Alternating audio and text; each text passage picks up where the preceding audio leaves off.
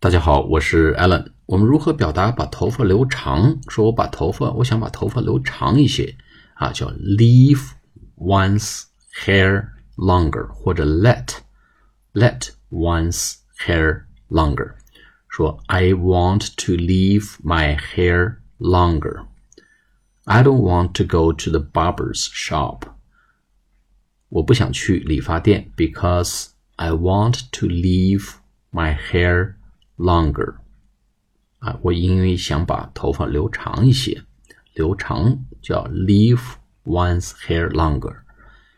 再举个例子，Mary is leaving her hair longer。Mary 正在把她头发留长一些，或者是 I'm planning of leaving my hair longer。我正计划着把头发留长一些。